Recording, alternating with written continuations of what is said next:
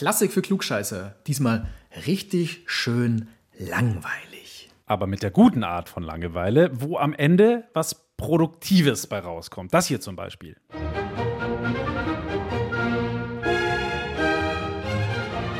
Sinfonie in S-Dur von Mozart hat Mozart einfach mal so auf Papier gerockt, weil ihm langweilig war. Beethoven hat, soweit ich weiß, äh, jetzt nicht aus Langeweile komponiert, aber das hier fand damals sein Publikum eher so äh, zum Gähnen.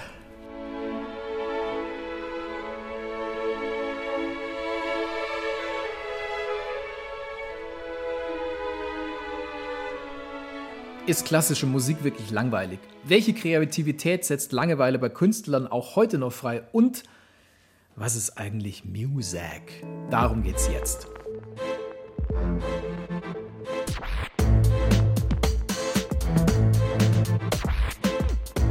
Klassik für Klugscheißer. Servus zu einer neuen Folge von Klassik für Klugscheißer, dem neuen Podcast von BR Klassik. Mit mir, Uli Knapp. Und mit mir, Lauri Reichert. Schönen guten Tag. Auch diese Folge wieder aus unseren privaten Wohnungen, weil Corona und so, ihr wisst Bescheid. Es klingt halt einfach ein bisschen anders, aber so ist es nun mal. Und ich glaube, wir können diesmal sogar anfangen mit Fanpost. Ich habe ein Feedback bekommen von Max. Der hat geschrieben, wann kommt die nächste Folge? Finde es echt gut. Der Gast aus der letzten Folge, der klang teilweise wie Helge Schneider.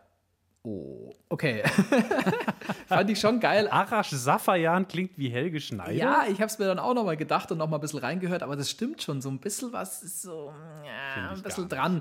Ich mag den Helge und ich mag auch Arash Safayan. Und ich, stimmt, beide sympathische Menschen. Voll. Und ich könnte mir auch vorstellen, dass Arash Safayan Helge Schneider mag. Also vielen Dank für das liebe Feedback, Max. Und dann hat noch ein Hörer namens Flo geschrieben, euer Podcast und der 5-Stunden-Zeit-Podcast mit Igor Levitt lassen mich wieder aktiv Klavier üben. Das finde ich echt schön. Das ist mega. Also so ein Feedback, das freut uns natürlich extrem. Ähm, was uns auch extrem freut, ist, wenn ihr uns abonniert. Also schaut bei eurem Lieblingspodcast-Händler vorbei, im BR Podcast Center, bei irgendeinem Streaming-Anbieter. Abonniert unseren Klassik für Klugscheißer Podcast. Bewertet den am liebsten mit fünf Sternen, wunderbar positiv. Und dann wird alles gut. Lauri, was man in diesen Tagen ja eigentlich immer als erstes fragen muss und es auch ernst meinen sollte, und ich meine es wirklich ernst, wie geht's dir? Ach ja, eigentlich ganz gut. Ich kann nicht klagen. Ich bin jetzt persönlich kein großer Fan davon, nicht hingehen zu dürfen, wo ich gerne hingehen will. Aber gut, da müssen wir jetzt irgendwie alle so ein bisschen durch. Was ja aber dann durchaus schon ein Problem sein kann, jetzt vielleicht nicht gerade für mich, aber für viele andere Menschen. Was mache ich mit meiner ganzen freien Zeit, wenn die Kneipe zu hat, wenn der Konzertsaal zu hat, wenn der Saunaclub meines Vertrauens zu hat? Ja, ich hatte die Zehnerkarte in meinem Saunaclub auch fast voll und dann beim neuen kommt halt dieses blöde Virus um die Ecke. Nein, Spaß natürlich nicht. Ähm, aber ja, das stimmt schon. Also bei mir ist es so, ich habe ähm, bislang keine großen Probleme mit der Langeweile oder mit der zu vielen Zeit. Also ich habe genug zu tun, was die Arbeit angeht. Ähm, ich mache das halt meistens vom Homeoffice aus. So, und äh, weil ich das dann irgendwann doch ein bisschen strange fand mit dem Homeoffice und ich jetzt nicht so der Typ bin, der super diszipliniert genau seine Zeit da abarbeitet äh, und nie abschweift, habe ich mir vor kurzem eine Routine angewöhnt. Wenn ich in der Früh mit allem fertig bin, Frühstück und so weiter und mich ready mache, dann ähm, ziehe ich mich anständig an, also keine Jogginghose, sondern eine akzeptable Stoffhose, die ausschaut wie eine Jeans. Und dann mache ich mich fertig, als würde ich in die Arbeit gehen. Und ich gehe dann auch aus dem Haus, gehe einmal um den Block und komme dann wieder an. Dann ist es für mich so ein bisschen, als wäre ich jetzt halt im Bayerischen Rundfunk und würde mich da an den Computer setzen.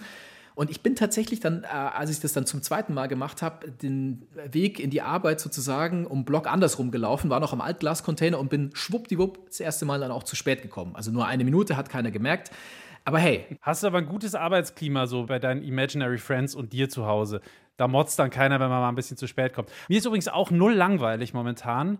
Äh, liegt vielleicht auch ein bisschen daran, dass man unseren Job natürlich auch einigermaßen gut aus dem Homeoffice erledigen kann. Aber ich muss auch ehrlich sein, es gibt schon Momente, da vermisse ich meine Familie, da vermisse ich meine Freunde in 3D und nicht immer nur in 2D, äh, so als Plattnasen vom Bildschirm aus.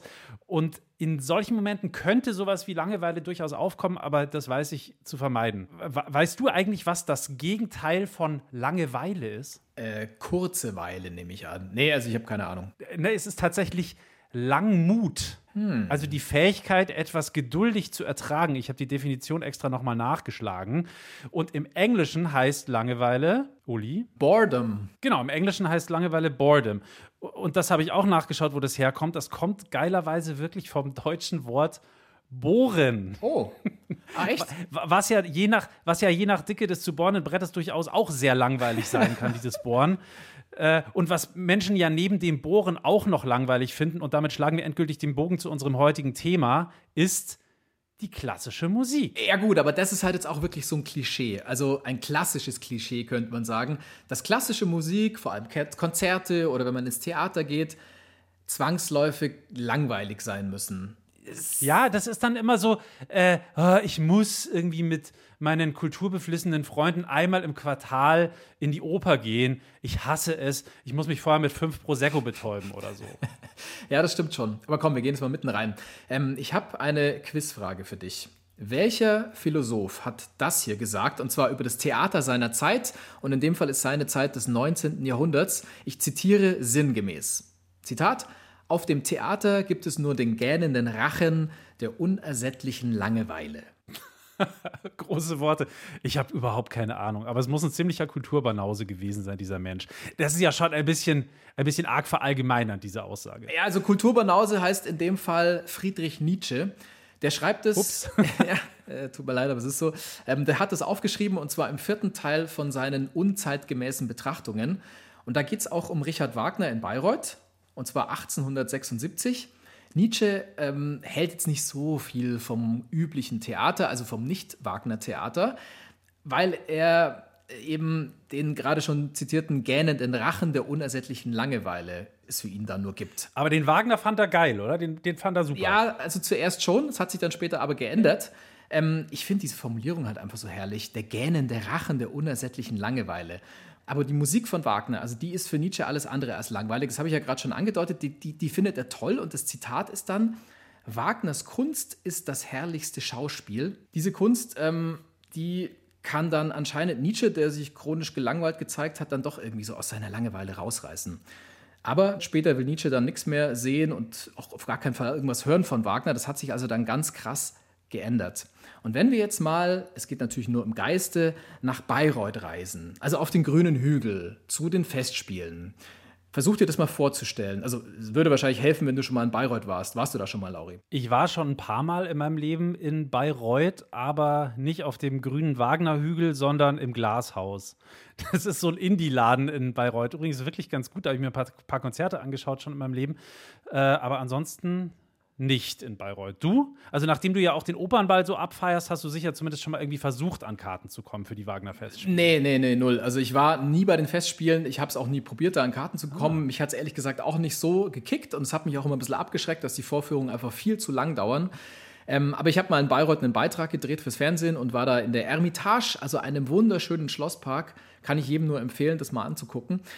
Aber ich kenne, also wie schon gesagt, die Bayreuther Festspiele jetzt nicht persönlich und wenn ich ganz ehrlich bin, wirklich nur aus Funk, Fernsehen und aus Zeitungsartikeln. Aber ich habe da einen sehr, sehr ähm, interessanten Artikel gelesen in der Zeit mit dem schönen Titel Hier bin ich Mensch, hier schlafe ich ein. und es geht in diesem Artikel um Zuschauer, um Wagnerianer, die regelmäßig wegknacken. Wirklich? Ja. Also ich kann, ich kann mir vorstellen, dass so ein Wagner, so eine Wagner-Oper in all ihrer epischen Breite schon echt mal ri- richtig zäh werden kann. Aber ich wusste nicht, dass das mit dem Wegpennen irgendwie so a thing ist, dass dann auch gleich die Zeit drüber schreibt. Ja, doch, also die pennen einfach ein. Ähm, du musst dir vorstellen, die Wagner, also die Bayreuther Festspiele, die sind ja, wenn sie stattfinden, dieses Jahr fallen sie leider aus, sind sie Ende Juli bis Ende August, also im Hochsommer. Der Hochsommer brütet vor sich hin, die Leute sind in ihren schicken Abendkleidern und in ihren vielleicht ein bisschen zu engen Smokings da und safteln da vor sich hin. Ja, wie so ein Topf Gulasch auf dem Herd kann man sich das vorstellen. Sie schweißeln sich gegenseitig an, weil sie eben eng aufeinander gepfercht sind. Dann haben sie auch noch so, so, so, so, so Holzklappstühle, super unbequem, auf denen sie da sitzen. Und vorne auf der Bühne, da singen dann Menschen unverständliches Zeug, wie in der Götterdämmerung. Und das stundenlang. Höre mit Sinn, was ich dir sage.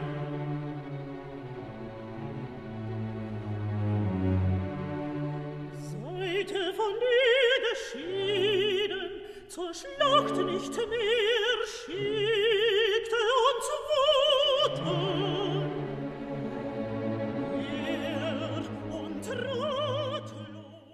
Das ist schon mal hin und wieder, glaube ich, echt ein trockenes Brot. So vier Stunden.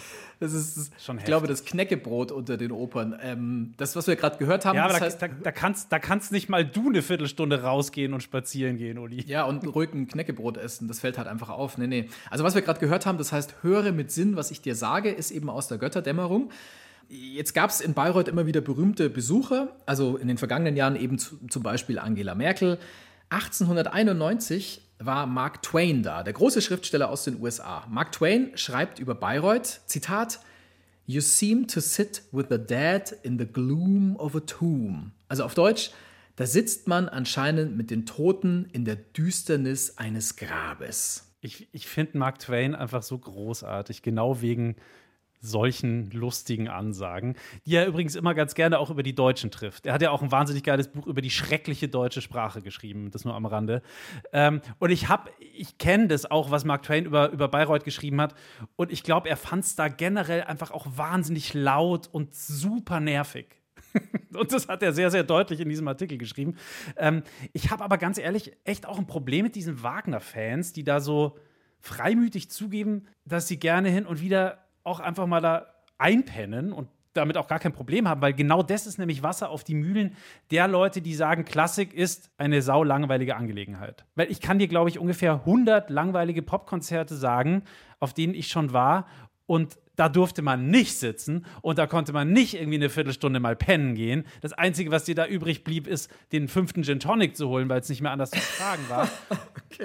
Und das habe ich vielfach erlebt. An der Stelle sage ich nur, ich gehe nie wieder auf ein Konzert der französischen Band Air. Das nur am Rande. All I need to know. Das ist doch wunderschön, aber wahrscheinlich. Genau, hör dir das super gerne auf Platte an, lern nebenbei eine Sprache. Ja. Dafür ist es in Ordnung. Ja, das glaube ich schon, ja. Ähm, aber dass jetzt klassische Musik langweilig ist und dass Leute da vielleicht sogar einpennen, das ähm, lässt sich jetzt mit Zahlen ehrlich gesagt nicht belegen. Im Gegenteil, ich habe mir eine Umfrage angeguckt, eine repräsentative Umfrage von YouGov, das ist ein Marktforschungsinstitut und die haben sie Anfang des Jahres herausgebracht. Was glaubst du, wie viele Menschen in Deutschland hören gerne klassische Musik? Puh, okay, ich finde die Frage ein bisschen schwammig. Äh, also wie viel von bisschen mehr als 80 Millionen Deutschen, die da nicht gleich davonlaufen, wenn irgendwo mal ein Stück von, von Mozart läuft, äh, vielleicht so ein Drittel?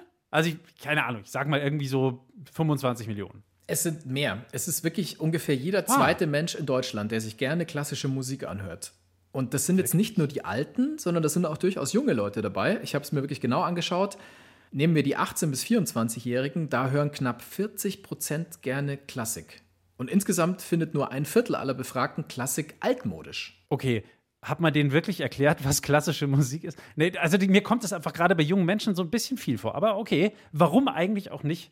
Ich finde ja sowieso, Musik ist halt Musik. Und wenn die das auch so sehen, dann bin ich umso froher. Also nochmal for the record, Klassik ist nicht langweilig. Finden sogar die meisten Deutschen. Ich glaube nur, es gibt schon noch ein bisschen Unterschied zu früher. Heute sind wir einfach kleinere Häppchen gewöhnt. Also ein Song dauert 3 Minuten 30 und ungefähr im Radio. Eine Folge von einer Serie dauert so zwischen 40 und 60 Minuten. Wir sind es einfach nicht mehr so richtig gewöhnt. Also du würdest dann sagen, dass es einfach zu schwierig geworden ist, ähm, sich jetzt auf so ein langes Stück Musik voll zu konzentrieren. Hm, ja, ich bin da zwiegespalten. Also ja, ich denke wirklich, dass wir kleinere Häppchen einfach gewohnt sind. Also kleinere Häppchen, als das zum Beispiel unsere Eltern noch gewohnt waren. Ähm, aber ich glaube, was anderes spielt eine viel wichtigere Rolle, gerade bei so klassischen Konzerten, nämlich die Atmosphäre. Ich finde, drei Stunden stillsitzen, ich, ich empfinde das oft einfach als Zumutung. Jedes kleine Husten wird dann mit einem bösen Blick bedacht. Man kann nicht aufstehen, aufs Klo gehen, ist irgendwie auch geht eigentlich gar nicht, außer wenn es halt gar nicht mehr anders geht. Und ich könnte mir vorstellen, dass das vor 150 Jahren auch schon sehr wenig Spaß gemacht hat. Ich sehe das genauso. Also ich finde es auch schrecklich, so lange sitzen zu müssen. Aber jetzt kommt ein Klugscheißer-Fakt. Dieses Stillsitzen, also dieses ritualisierte Konzert, das gibt es noch gar nicht so lang. Das gibt es tatsächlich erst seit dem 19. Jahrhundert. Da kam das auf. Und zwar mit dem, ja, wie soll man sagen, bürgerlichen Musikbetrieb. Also zuerst war es so, oder davor besser gesagt war es so, haben die Leute anders musiziert. Also in Kneipen oder beim Essen. Und laut sein, das war vollkommen in Ordnung. Und dann im Ja, still sein konnte man ja irgendwie auch, wenn der Pfarrer gepredigt hat. Ja, zum Beispiel, genau, das hat sich da angeboten. Äh, Und dann war es eben so, dass extra Konzerthäuser gebaut worden sind, abgedunkelt, mit Stuhlreihen zur Bühne. Also eben, ja, wie du schon sagst, quasi ähm, Kirchen für die Musik. Und ähm, in der Kirche, da ist man ja grundsätzlich mal still, aus lauter Gottesfurcht und sagt nur dann was, wenn der Pfarrer einen fragt oder wenn die Orgel anfängt zu orgeln, dann kann man mitsingen, aber ansonsten Ruhe. Ja, und auch das Publikum ähm, musste sich an diese neue Situation damals erst gewöhnen. Also ähm, ich habe eine Kritik gelesen von Beethovens zweiter Sinfonie. In Leipzig war das 1805. Ich zitiere mal aus dieser Kritik. Die neueste Sinfonie von Beethoven, D-Dur, wurde ungeachtet ihrer großen Schwierigkeiten zweimal so gegeben, dass man sie ganz genießen konnte. Auch wir finden, wie man von Wien und Berlin aus bemerkt hat, das Ganze zu lang und einiges überkünstlich. Habe ich das richtig verstanden? Die haben zweimal hintereinander die zweite Sinfonie gespielt. Ja, so ist es. Und wir hören jetzt einfach mal rein.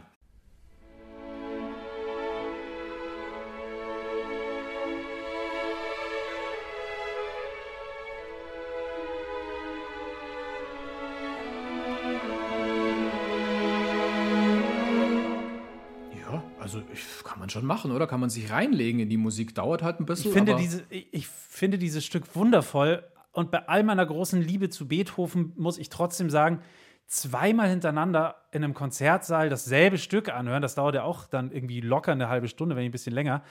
Äh, ja, da würde ich dann vermutlich auch in der Pause gehen. Ja, es ist, erinnert mich fast an Bands, die einfach am Anfang und am Telefonat. Ende ihre größten Hits spielen. Also sie gehen rein mit dem größten Banger und sie spielen als Zugabe einfach nochmal den größten Hit. Aber gut, Ja, aber das sind die größten Loser. Keine ernstzunehmende Band spielt zweimal denselben Song, nur weil dann irgendwie jemand sagt, könnt ihr noch mal euren größten Hit spielen? ich habe es erlebt auf einem Open Air, da hat eine wirklich gute Band, äh, eine relativ neue Band das gemacht. Ich sage jetzt nicht welche. Und sie haben es gut begründen können. Sie haben gesagt, hey, wir sind gerade noch am ersten Album dran, wir hatten so wenig Zeit äh, und wir spielen jetzt nochmal einen Song, den haben wir vorhin schon gespielt, weil wir sonst nicht genug Material haben. Ich fand es ganz charmant. Die Wahrheit ist, die Wahrheit ist, wir haben leider keinen anderen guten Song, deswegen müssen wir unseren einzigen guten Song zweimal spielen. Ja, okay, gut, ja, gut. Kann man auch so sehen. Okay, gut, dann kommen wir zu einer anderen das war Sinfonie von Beethoven, nämlich zur dritten, der Eroica, also der heroischen Sinfonie. Gehen wir die jetzt alle der Reihe nach durch? Kommt danach die vierte? Ja, nein. Okay. Aber Nee, wir haben, ja, wir weiß, haben auch zehn Stunden Zeit heute. Die Folge dauert zehn Stunden, auch wenn was anderes angezeigt wird in den Show Notes. Also, die dritte Sinfonie, die dauert immerhin fast eine Stunde. Ähm, und in der Zeitschrift Der Freimütige vor vielen, vielen, vielen, vielen Jahren stand drin, ich zitiere, dem Publikum war die Symphonie zu schwer, zu lang und Beethoven selbst zu unhöflich, weil er auch den Beifall klatschenden Teil keines Kopfnickens würdigte.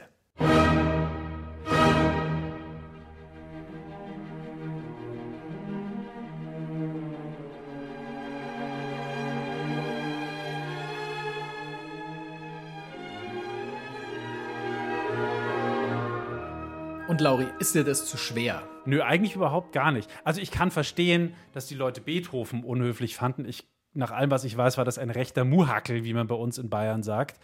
Äh, aber musikalisch war mir das nicht zu schwer. Ich, ich mag aber Beethoven auch, halt auch einfach persönlich sehr, sehr gern. Also persönlich, weil als Mensch weiß ich jetzt nicht so genau, da haben wir uns noch nicht so oft getroffen, aber ich mag seine Musik persönlich sehr, sehr gern. Weil ich finde, Beethoven hat immer so eine gute Mischung aus Pop und Wahnsinn.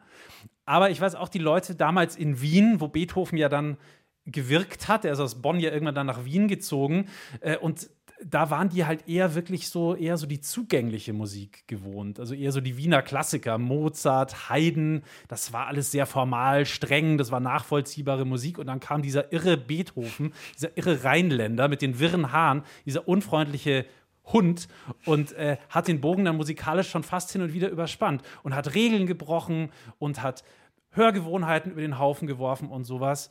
Und damit sind die, glaube ich, einfach nicht so gut klargekommen. Also so nach dem Motto, wie beim Klavierkonzert fängt das Klavier an und nicht das Orchester, so wie wir es gewöhnt sind. Oder wie bei diesem Typen singen plötzlich Menschen in einer Sinfonie. What the fuck? Das war alles total neu. Ich glaube, in 200 Jahren werden, ähm, wenn andere Leute das Gleiche machen wie wir vielleicht, die dann nicht mehr aus irgendwelchen Zeitschriften zitieren, sondern sie werden einfach Laurentius Reichardt 2020 zitieren, wie er über Beethoven herzieht, beziehungsweise über Beethoven spricht. Ich fand das gerade sehr schön. Ja, man soll ja über die Toten nicht schlecht sprechen, aber ich habe nur wiedergegeben, was ich mir angelesen habe. Sehr gut, sehr gut. Wenn ihr jetzt eine eigene Meinung zu dieser Musik euch entwickeln wollt, und das war jetzt nur ein paar Sekunden, die wir da angespielt haben, dann schaut einfach mal auf Spotify auf unsere Playlist Klassik für Klugscheißer.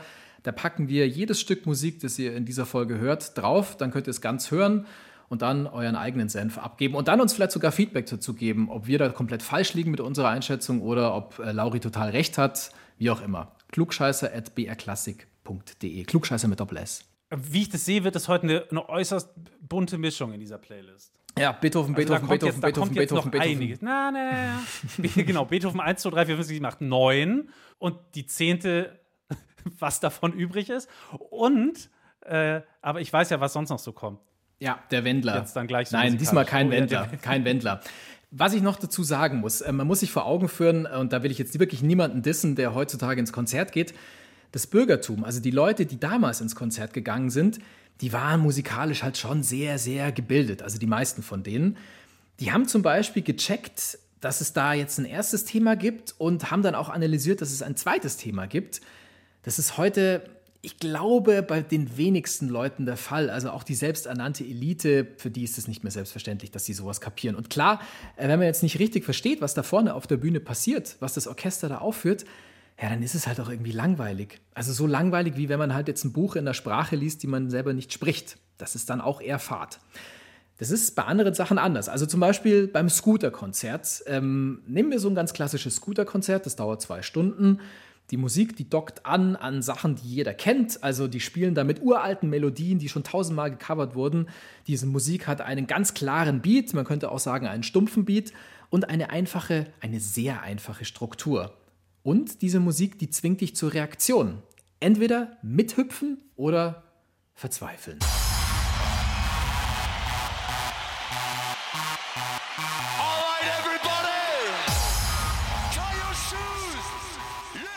Hast du gerade eigentlich gesagt, dass ein klassisches Scooter-Konzert, fand ich übrigens einen wunderschönen Ausdruck. Warst du mal auf einem Scooter-Konzert? Immer noch Hast du nicht. mal zwei Stunden auf einem, dich mal zwei Stunden von HP Baxter anbrüllen lassen? Nein, aber ich habe mir neulich das Scooter-Konzert, das sie für umsonst gestreamt haben, I Want You to Stream haben sie es genannt, das habe ich mir angeguckt. Nicht ganz, ich habe mich geärgert, dass ich den Anfang verpasst habe, aber das hatte schon was. Vor allem, wenn HP Baxter nach einem Song brüllt oder Thank You brüllt und es kommt halt nichts zurück. Es erinnert mich an einen Artikel, den ich mal gelesen habe, über moderne Pop-Songs, die also so- sozusagen eher ein bisschen einfacher gestrickt sind, aber trotzdem sehr erfolgreich sind.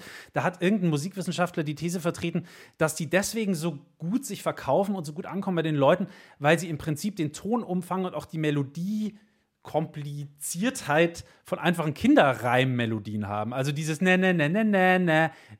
Weiter geht's eigentlich nicht. Und deswegen finden wir das irgendwie alle ganz gut. Ja klar, und das, was wir gerade gehört haben, also den großen Hit von Scooter, Maria, I Like It Loud, war ja einfach nur. Das ist ein Kinderlied, das ist nichts Ja. anderes letztlich. Funktioniert im Fußballstadion, funktioniert auf der Bühne, funktioniert überall. Also kann man vielleicht sagen, Klassik hat wie alles, das halt nicht sofort zugänglich ist und dass man sich ein wenig erarbeiten muss, in manchen Fällen schon ein, ein großes Langeweilepotenzial, aber dank Klugscheißerwissen wird das ja dann aufgelöst, sozusagen. Voll, absolut. Ähm, ich habe, als ich mich vorbereitet habe auf diese Folge, ein schönes Zitat gefunden aus dem 19. Jahrhundert. Da bewegen wir uns heute öfter mal im 19. Jahrhundert. Ähm, in dem Fall stammt das Zitat von einem englischen Schriftsteller, der heißt Samuel Butler. Und der hat gesagt: The man who lets himself be bored is even more contemptible than the bore. Äh, frei übersetzt mit: Der, der sich langweilen lässt, ist der noch größere Depp als der, der ihn langweilt. Ja, danke, Klugscheiße. Also das ist schon ein sehr hartes Urteil. ähm, das ist schon von sehr oben herab, aber gut, ja. Aber da ist schon Irgendwas was ist natürlich auch dran. Also es ist nicht schlecht. Ich finde es nicht schlecht. Und es gibt ja sogar Leute, die verdienen mit absichtlich langweiliger Musik richtig Geld. Also richtig, richtig viel Geld. Das nennt man dann zum Beispiel Muzak. Äh, Das hat eine amerikanische Firma in den 70er Jahren erfunden. Äh, Muzak steht im Prinzip einfach nur für Hintergrundmusik. Also sowas, das halt nicht beim Spülen stört. Früher hieß es Muzak, heute nennt man es Deutschpop. äh, kleiner Scherz. Oh, was du da Jedenfalls jetzt zum Beispiel? Ähm, nicht jeder Deutschpop, aber mancher. Max Giesinger. ähm, die haben damals einfach so Musik produziert, dass sie, das ist jetzt ein Zitat, an der Peripherie der Wahrnehmung wandern kann. Also die wollten damit halt bestimmte Stimmungen herstellen, das berühmte musikalische Knistern der Kaminfeuer im Hintergrund. Ähm, wir hören mal kurz in sowas rein. Äh, Das hier ist ein Muzak-Stück, das heißt Blue Light Special. So, so müssen diese Dinger heißen, wie billige Pornos.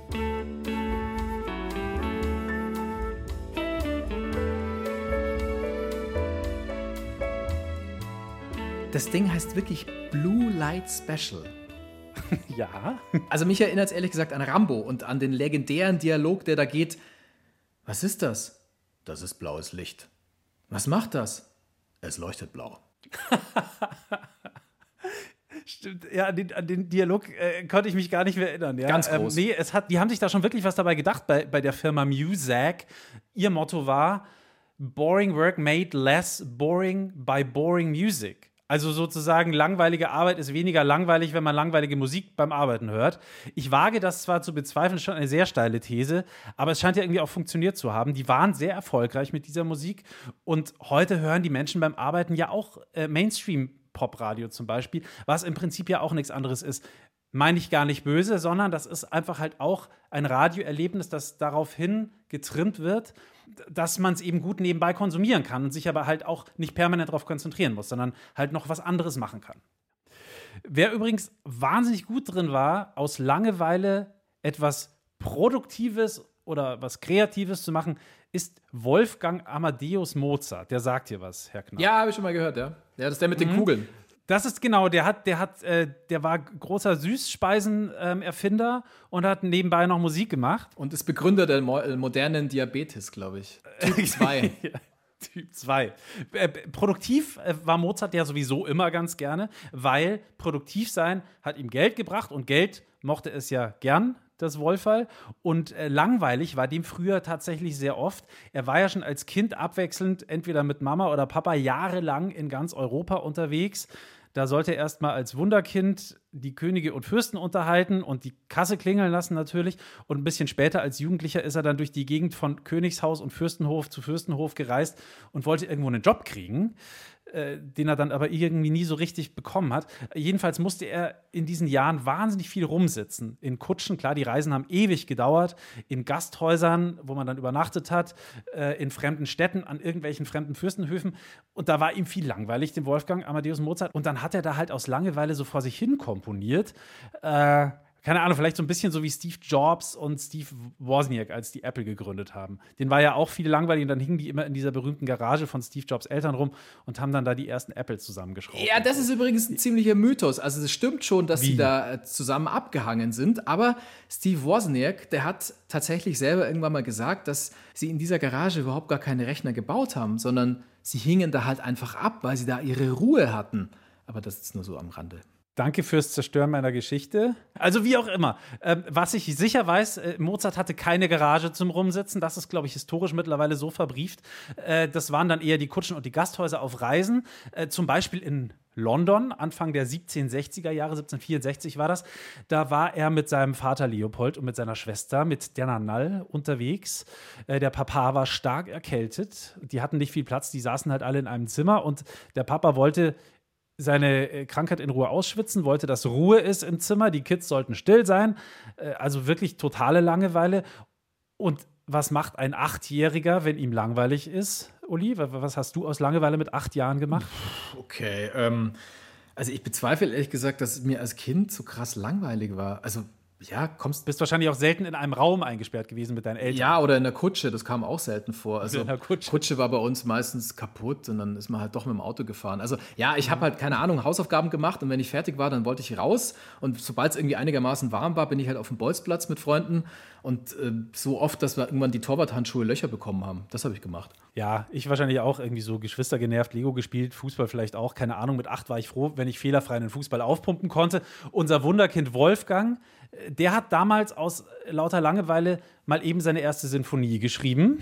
Die Sinfonie in S-Dur. Lass mal kurz in den dritten Satz reinhören. So klingt das, wenn ein Achtjähriger aus Langeweile ein bisschen Musik komponiert nebenbei.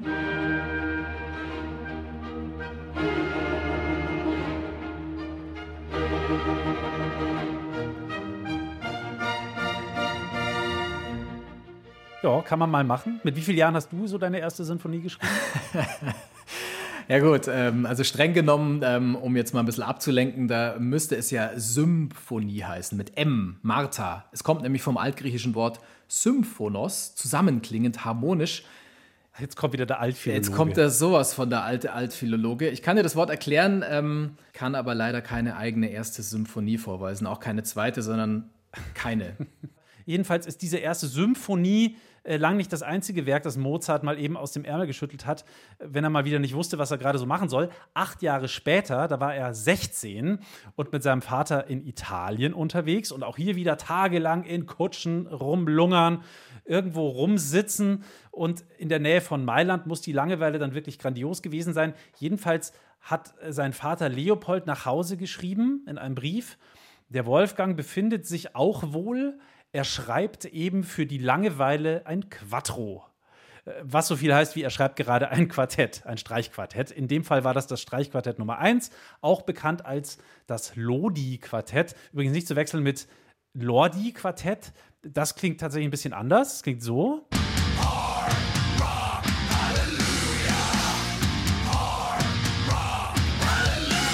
Also das waren die finnischen Maskenmonster, haben übrigens damit mal den Eurovision Song Contest gewonnen, äh, Hard Rock Hallelujah. Aber wir waren ja bei Mozart und nicht dem Lordi-Quartett, sondern dem, dem Lodi-Quartett. Also was, was, was heißt dann. Lodi? Was ist das? Oder wer ist das? Lodi ist der kleine Ort bei Mailand, wo er es geschrieben hat. Aus Langeweile abends im Wirtshaus hat er wortwörtlich irgendwann mal später sogar selber zugegeben. Das hier ist übrigens dieses Lodi-Quartett, das er damals geschrieben hat.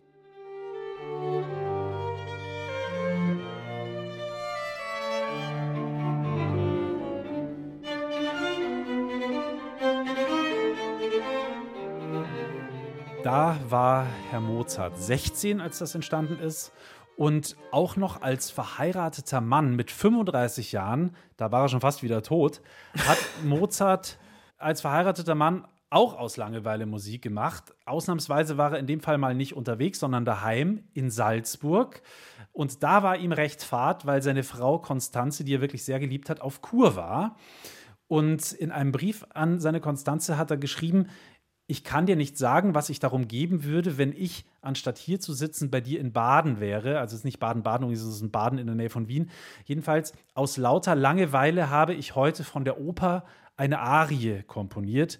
Ich bin schon um halb fünf aufgestanden. Das Bemerkenswerte an dieser Sache ist nicht, dass er um halb fünf aufgestanden ist, sondern dass die Oper, von der Mozart da spricht, die nicht ganz unbedeutende Oper Die Zauberflöte ist. Ja, aber halb fünf ist ehrlich gesagt für einen Konditor, der Kugeln machen muss, jetzt auch nicht so früh. Also ich verstehe schon, dass er da hat irgendwann mal komponiert, dann muss er die Kugeln machen und so weiter. Also halb fünf ist eher spät. Aber gut, ähm, welche Arie aus der Zauber Zauberflöte war das? Leider ist nicht genau überliefert, welche Arie es ist, aber weil er ja so wahnsinnig sehnsüchtig war in diesem Moment, wie wir auch in diesem Brief gerade gehört haben, tippe ich mal auf Dies Bildnis ist bezaubernd schön. Ich würde sie voll entzücken an diesen heißen Busen drücken und ewig wäre sie dann mein und so weiter und so fort. Komm, wir hören mal schnell rein. Das ist wirklich ein schönes Stück. Dies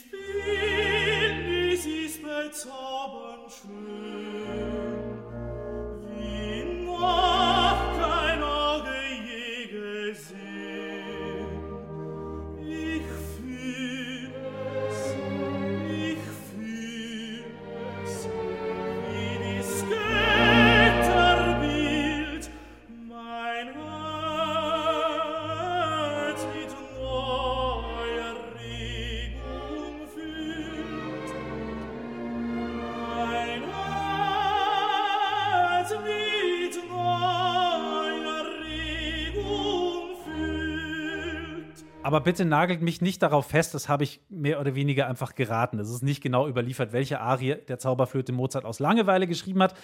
Das war jetzt einfach mal so ein Tipp von mir. Könnte aber sein. Hat denn irgendein klassischer Komponist auch mal wirklich über Langeweile geschrieben? Frédéric Chopin hat die Langeweile definitiv mal in Musik verpackt. Dem ging es eine Zeit lang gesundheitlich und auch psychisch nicht wirklich gut.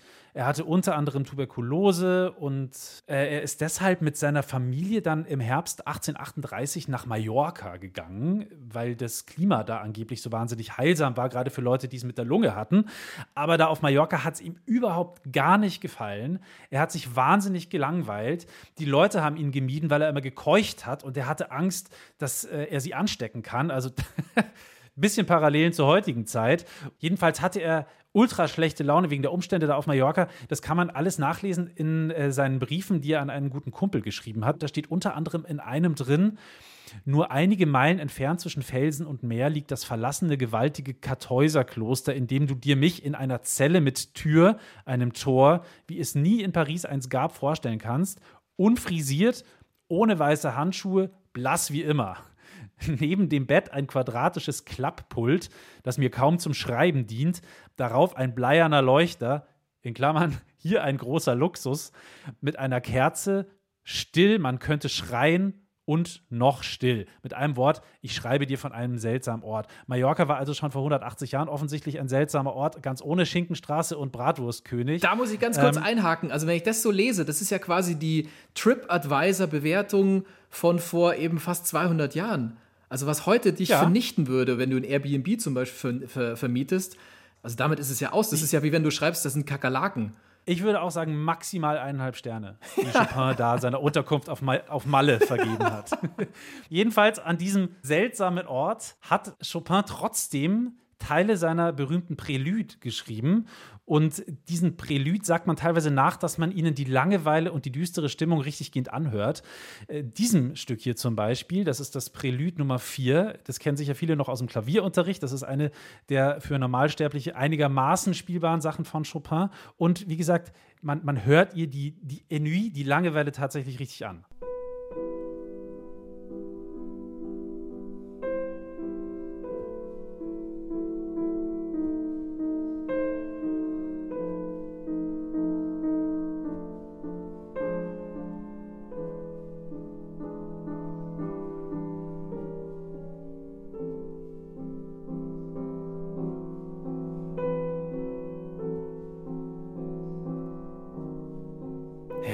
Finde es, ja, so langweilig würde ich jetzt gar nicht sagen. Ich finde es einfach sehr traurig. Also es ist wirklich traurig, finde ich. Ja, ich glaube auch nicht, dass das Stück als solches, ich finde das auch sehr schön, nicht wirklich einen langweilt, aber diese miese Peter-Stimmung Mhm. und ich habe gerade keinen Bock auf Malle-Stimmung, die finde ich hört man da schon.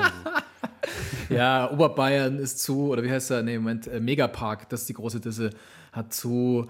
Der Megapark hat zu. Fußball-EM fällt aus, wir können ist nichts anschauen. Irgendwie, äh, keine Ahnung, Bier ist aus um 10 in der Früh, sowas halt. Ja, das, das ist schon traurig. Es wäre übrigens ein bisschen unfair, äh, diese schlechte Stimmung jetzt auf alle Prälude von Chopin zu projizieren. Äh, Es gibt 24 davon und einige sind durchaus euphorisch und haben auch eine Menge Energie. Aber die halt nicht so recht. Äh, Aber man sieht auf jeden Fall Langeweile, das sieht man an Mozart, sieht man an Chopin, sieht man an ganz, ganz vielen anderen Komponisten auch. Langeweile kann eine Menge Kreativität rauskitzeln aus einem und auch noch eine Menge Kreativität und Energie freisetzen. Äh, Man muss halt nur den Arsch hochkriegen. Und die Stücke, die dann dabei rauskommen, die werden dann halt vielleicht auch mal nicht so richtig fröhlich, aber das muss ja auch nichts Schlimmes sein. Der Trick ist, sich trotz Langeweile von der richtigen Muse küssen zu lassen und eben nicht Trübsal zu blasen. Absolut, absolut. Ich hätte nicht gedacht, dass Langeweile so interessant sein kann, also auch so unterhaltsam. Ja, man kriegt da natürlich auch schlechte Laune, was andere Leute aus Langeweile auf die Beine kriegen und man selber Stimmt auch wieder. dann ja. nicht. Aber dafür, weißt du, deswegen machen wir einen Podcast und Mozart hat gute Musik. Ja, genau. Und wir müssen dafür nicht mit Kutschen rumfahren. Und wir haben, glaube ich, die 35 auch schon geknackt, die der Mozart nicht mehr geknackt hat.